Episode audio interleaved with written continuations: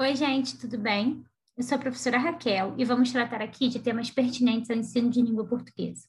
Esse é o podcast número 5 de língua portuguesa, segundo bimestre do módulo 1 do ensino fundamental das unidades escolares da DIESP.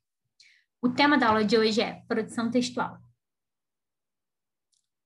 Passamos por quatro aulas e hoje você colocar, colocará em prática o conteúdo aprendido ao longo delas e fará uma produção textual que consiste em criar um texto injuntivo, dando dicas de como ser um empreendedor, empreendedora de sucesso, tendo como base o texto Como ser um empreendedor de sucesso. Bom, é, agora vamos rememorar o que nós vimos ao longo das aulas, ok? Na primeira aula, nós vimos o que é o texto injuntivo, né?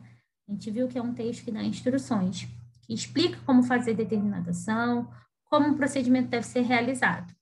Você lembra em quais textos a gente encontra é, o texto injuntivo? Receitas, manuais, propagandas, bulas de remédio. Em seguida, na aula 2, nós vimos os tempos verbais mais frequentes dos textos injuntivos, né? Nós vimos o infinitivo, que é o infinitivo, como virar à direita, virar à esquerda, seguir em frente. Vimos o uso do presente do indicativo com indeterminação do sujeito, significa a gente não usar né, o sujeito, botar o verbo diretamente, né? E depois nós falamos do imperativo, né? Como é que se forma, como ele é usado, né? Na terceira aula, nós vimos o que é o sentido denotativo e o conotativo. O sentido denotativo é aquele que vem do dicionário, é o sentido literal das palavras. Já o conotativo é o oposto, né? O sentido denotativo é o sentido figurado, subjetivo, né? Então, a gente até falou do, do matar um leão por dia.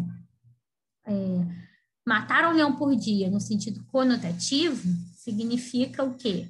Você é, superar obstáculos, né? Conseguir é, vencer né, os obstáculos, ultrapassá-los. Matar um leão por dia, no sentido denotativo, significa realmente acabar com o animal, matá-lo, né?